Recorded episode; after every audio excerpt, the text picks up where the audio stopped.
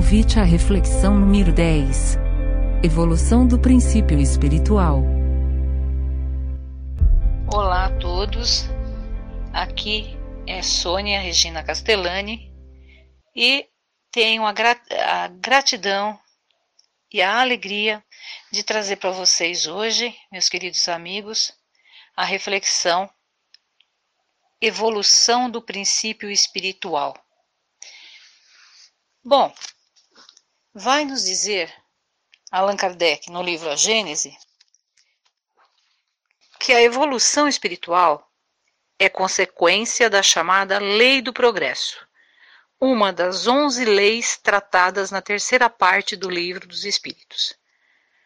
O espírito é o princípio inteligente do universo, tendo sido criado, simples e ignorante por Deus, e constituindo-se num ser real, circunscrito, imaterial e individual que reside no ser humano e sobrevive ao corpo. O espírito passa por várias encarnações progressivas, mantendo a sua individualidade antes e depois da encarnação, até alcançar a perfe perfeição, tornando-se assim um espírito puro. Simples, porque não tem ainda a consciência de si mesmo e ignorante, porque ainda não tem conhecimentos. À medida em que esse espírito vai encarnando, ele vai adquirindo aquilo que precisa para sua evolução. Então, no encarnar, em várias e várias sucessivas encarnações, o espírito vai se lapidando, assim como um diamante bruto que vai sendo lapidado até se tornar uma joia rara. O espírito também. Ele vai aprendendo no decorrer das encarnações. Ele vai evoluindo e vai desenvolvendo também o princípio da inteligência. E quando ele começa a conciliar a parte instintiva com a parte intelectual, a partir daí é a tomada de consciência de si mesmo e também o desenvolvimento moral. Então, a gente tem, a partir do desenvolvimento da intelectualidade, o desenvolvimento moral. Aí, queridos amigos, podemos perguntar, mas por que que o princípio moral não evolui tão rápido quanto o princípio intelectual? Todos nós podemos notar que em nível intelectual, a humanidade dá de mil. Em nível moral, estamos um pouco acima do zero. O que, que nos diz os Espíritos sobre isso no livro dos Espíritos, no capítulo destinado à lei da destruição? Que o princípio moral evolui menos por conta do orgulho e do egoísmo, que são resquícios dos, da, dos nossos instintos que ainda se mantêm com muita força. E por isso a gente vai tendo consequências. Por quê? O globo evolui, globo terrestre, a vida no globo terrestre vai evoluindo de acordo, a vida moral, de acordo com o moral dos seres humanos. E nós sabemos que temos espíritos nos mais variados níveis, por isso não é tudo igual, não dá para ter uniformidade. Mas existe caminhos que nos permitem ir resolvendo essas questões. No livro A Gênese, o, nós vamos ter no item 36 do capítulo 11 o seguinte: a respeito é, do porquê acontecem tantos flagelos, tantos cataclismas, é, tantas coisas ruins que a gente pode associar com a pandemia que o mundo está vivendo hoje. Essa pandemia, de certa forma, é uma bênção para que possamos avaliar, nos avaliar, refletir, buscar compreender as coisas, mudar os nossos valores, muitos valores ainda arraigados em orgulho e vaidade, orgulho e egoísmo, é observar que não adianta a gente querer, querer, querer e querer uma série de coisas, sendo que um algo invisível te derruba. E um inimigo que você não está vendo para você poder combater, que exige de você é, reformas, outros tipos de atitudes, e é algo que envolveu o planeta.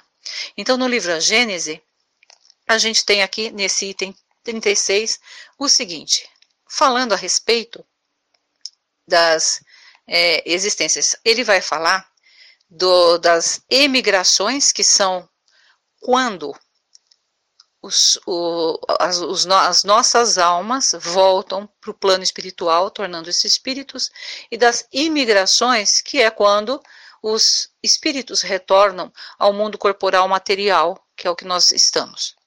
Ele vai dizer: em certas épocas, reguladas pela sabedoria divina, essas imigrações e imigrações se operam em massa mais ou menos consideráveis, em consequência das grandes revoluções que fazem partir ao mesmo tempo grandes quantidades inumeráveis, aos quais são logo substituídas por grandes quantidades equivalentes de encarnações, e é necessário, portanto, considerar os flagelos e os cataclismas como ocasiões de chegadas e partidas coletivas de meios providenciais para renovar a população corpórea do globo, de retemperá-la com a introdução de novos elementos espirituais mais depurados.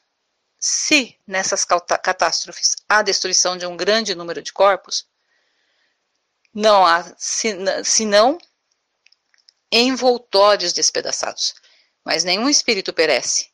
Não fazem senão mudar de meio, em lugar de partir isoladamente, partem em número. Eis toda a diferença, porque partir por uma causa ou por outra, não deixam de partir fatalmente cedo ou tarde.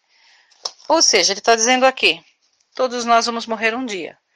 Nessas grandes catástrofes, flagelos, vai muita gente de uma vez.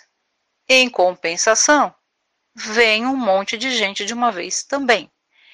E ainda a respeito disso, nós vamos ver no livro dos Espíritos, questão 737. Com que objetivo Deus permite que flagelos destruidores atinjam a humanidade? Resposta: com o objetivo de fazer a humanidade progredir mais depressa. A destruição é necessária para a regeneração moral dos espíritos que, em cada nova existência, sobem mais um degrau rumo à perfeição. O homem julga esses acontecimentos apenas do ponto de vista pessoal e dá a eles o nome de flagelo, em virtude do prejuízo que causam.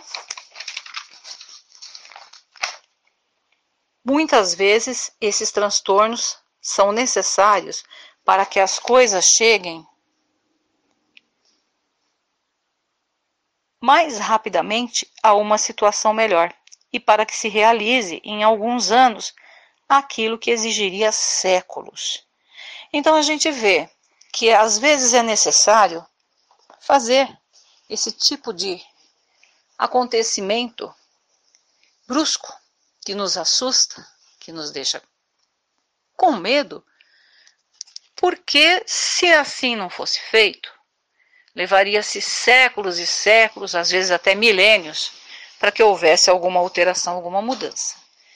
E quando se faz necessária a mudança, ela virá de alguma forma.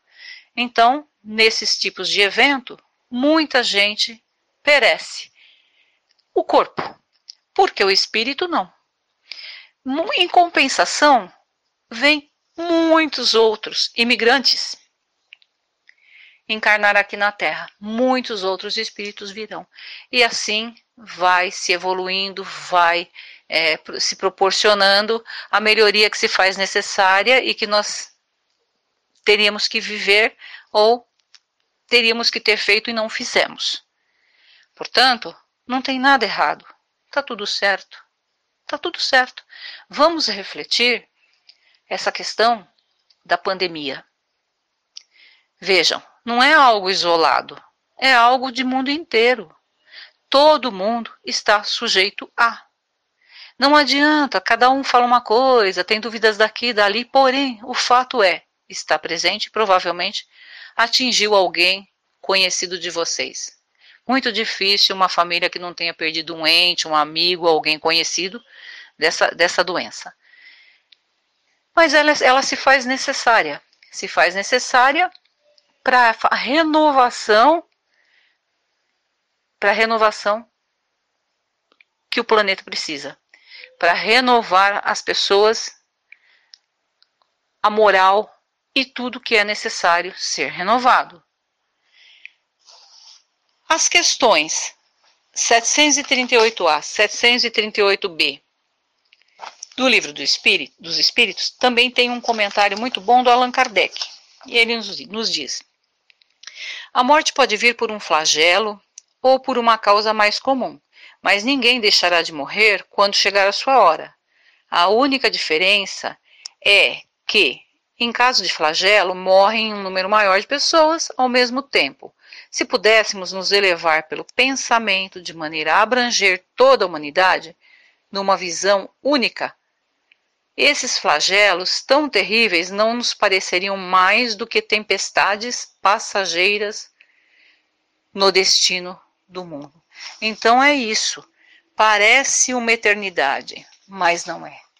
Seria é passageiro, porque nós temos a eternidade toda, nós somos espíritos imortais. Então, se a gente começar a encarar por esse prisma, a nossa visão será outra. E teremos um pouco mais de tranquilidade. Temos sempre que estar orando e vigiando, porque a gente não sabe a nossa hora, a gente não sabe se vamos agora, se iremos depois, então orar e vigiar. E pedir sempre o discernimento e a sabedoria, e treinando a nossa humildade, assumindo ainda que somos orgulhosos e egoístas e buscando melhorar isso. É, é o que nos é pedido, é, é sempre o que nos é pedido. Também, continuando com o livro dos Espíritos, as, as questões 739, 740, 741, o Kardec vai fazendo o comentário sobre essas questões. Entre os flagelos destruidores naturais e que não dependem do homem, devem ser colocados em primeiro lugar a peste, a fome, as inundações e as intempéries, que impedem a terra de produzir alimentos mas não tem um homem encontrado na ciência, nos trabalhos de arte, no aperfeiçoamento da agricultura, na rotação das culturas, nas irrigações, no estudo das condições de higiene, os meios de neutralizar ou, pelo menos, atenuar esses desastres? Algumas regiões que no passado foram devastadas por terríveis flagelos não estão preservadas hoje Portanto, o que não fará o homem pelo seu bem-estar material quando souber aproveitar todos os recursos da sua inteligência e quando, aos cuidados da sua conservação pessoal souber aliar o sentimento da verdadeira caridade para com os seus semelhantes? Então aí a gente vê é, esse processo de evolução do espírito. Vamos evoluindo, vamos buscando nos lapidando através de erros, através de acertos. Se erramos, sempre teremos a chance, através de outras encarnações, de corrigir, ou nesta mesmo, de corrigir esses erros e nos aprimorar. Então, isso é uma constante. É, tanto no universo quanto a própria criação do nosso planeta, do nosso sistema solar, ela se deu de movimentos bruscos de encontros de astros, de choques entre planetas, movimentos bruscos, mas que criou um planeta como o nosso, por exemplo, é, perfeitamente apto a abrigar várias formas de vida, incluindo aí a nossa. Então, vamos nos lapidando à medida em que o tempo vai passando, à medida em que vamos evoluindo para uma sociedade onde a moral é elevada, onde vamos amar e não mais odiar. Essa é a meta. Todos nós chegaremos lá, uns mais rápido, outros nem tanto. O que nos cabe é refletir esse momento que vivemos, que é um momento de peste, entre aspas. A pandemia é uma peste. Já tivemos a peste negra e tantas outras. E nem vamos falar das guerras e outros tipos de, de, de coisas que aniquilam com a vida de uma parcela significativa da população mundial. Então, ficamos nessa parte da peste. Gostaria de trazer para vocês também o que vai nos dizer Emmanuel no livro A Caminho da Luz, escrito pelo Chico Xavier, né, ditado pelo espírito do Emmanuel e psicografado por Chico Xavier. Ele diz assim: Muita vez, muitas vezes o palco das civilizações foi modificado, sofrendo profundas renovações nos seus cenários, mas os atores são os mesmos, caminhando nas lutas purificadoras para a perfeição daquele que é a luz do princípio. E ele continua: Debalde enviou o Divino Mestre seus emissários e discípulos mais queridos ao ambiente das lutas planetárias, quando não foram trucidados pelas multidões delinquentes ou pelos verdugos das consciências, foram obrigados a capitular diante da ignorância, esperando o juízo longínquo da posteridade. Ele está nos dizendo, está aqui falando a respeito do trabalho todo que Cristo teve e dos resultados que foram obtidos principalmente por aqueles que levaram a mensagem do Mestre adiante numa época remota, a morte, a perseguição, é, os mais variados tipos de crueldade. Hoje em dia é mais fácil ser cristão, porém é, o cristianismo ainda não vingou do jeito que deveria. E ele nos diz: a realidade é que a civilização ocidental não chegou a se cristianizar. Aí ele vai citar a França, na França, guilhotina, forca na Inglaterra, machado na Alemanha, cadeira elétrica na América do Norte, que era a fraternidade e a concórdia. Isto para nos refer referirmos tão somente às nações supercivilizadas do planeta. Em nome do Cristo, espalharam-se nesses 20 séculos todas as discórdias e todas as amarguras do mundo mas é chegado o tempo de um reajustamento de todos os valores humanos.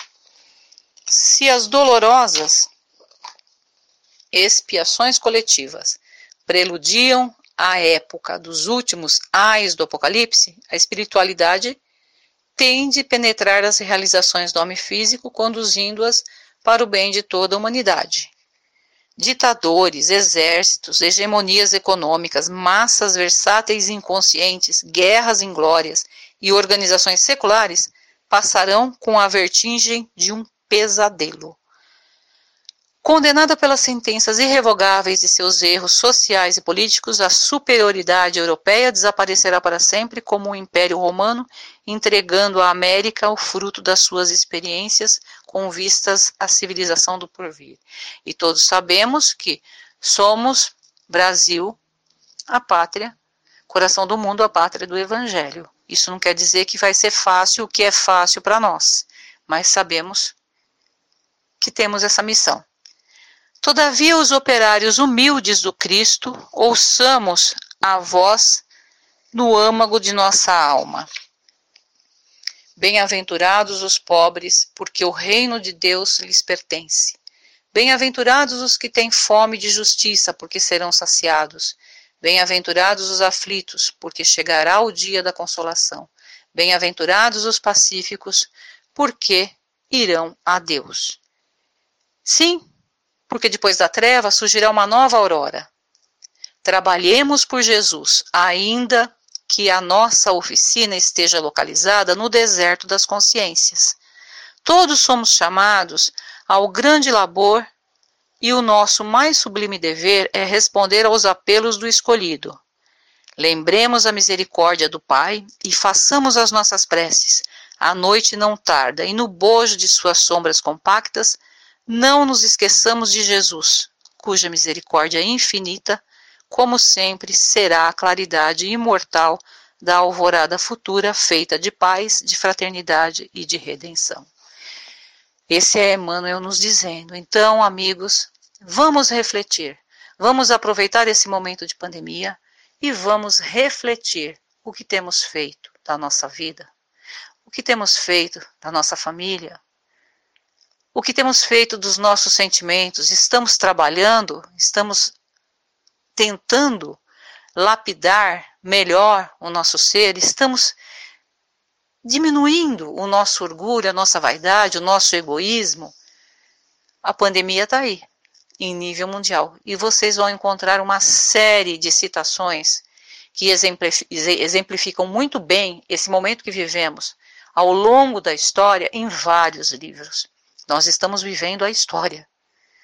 Então vamos aproveitar esse momento refletir e, para finalizar, vamos lembrar o que disse a nossa querida mãezinha Maria de Nazaré. Tudo passa, isso também passará. Queridos amigos, fiquem com Deus.